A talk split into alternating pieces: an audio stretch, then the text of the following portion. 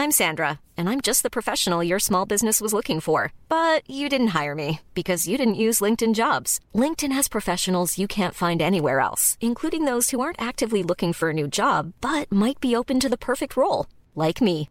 In a given month, over 70% of LinkedIn users don't visit other leading job sites. So if you're not looking on LinkedIn, you'll miss out on great candidates like Sandra. Start hiring professionals like a professional. Post your free job on linkedin.com/spoken today.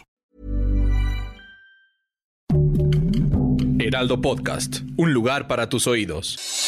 Noticias del Heraldo de México. Este día, personal policíaco de la Fiscalía General de la República cumplió la orden de aprehensión solicitada por esta institución y otorgada por el juez de control del Centro de Justicia Penal Federal en la Ciudad de México, con sede en el Reclusorio Norte, en contra de Jesús M., quien fuera Procurador General de la República por los delitos de desaparición forzada, tortura y contra la Administración de Justicia en el caso Ayotzinapa.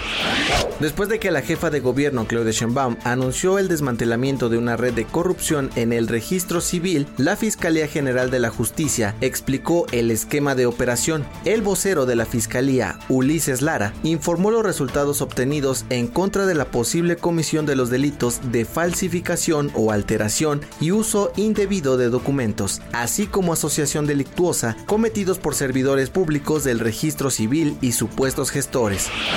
Un antiguo alto ejecutivo de la empresa familiar del expresidente de Estados Unidos, Donald Trump, se declaró culpable el jueves de conspirar con la empresa en un caso de fraude fiscal que ha durado 15 años. Rebecca Jones, famosa actriz de teatro y telenovelas, vuelve a enfrentarse a una nueva batalla de salud, pues el cáncer de ovario volvió. Así lo dio a conocer su ex esposo Alejandro Camacho. Noticias del Heraldo de México.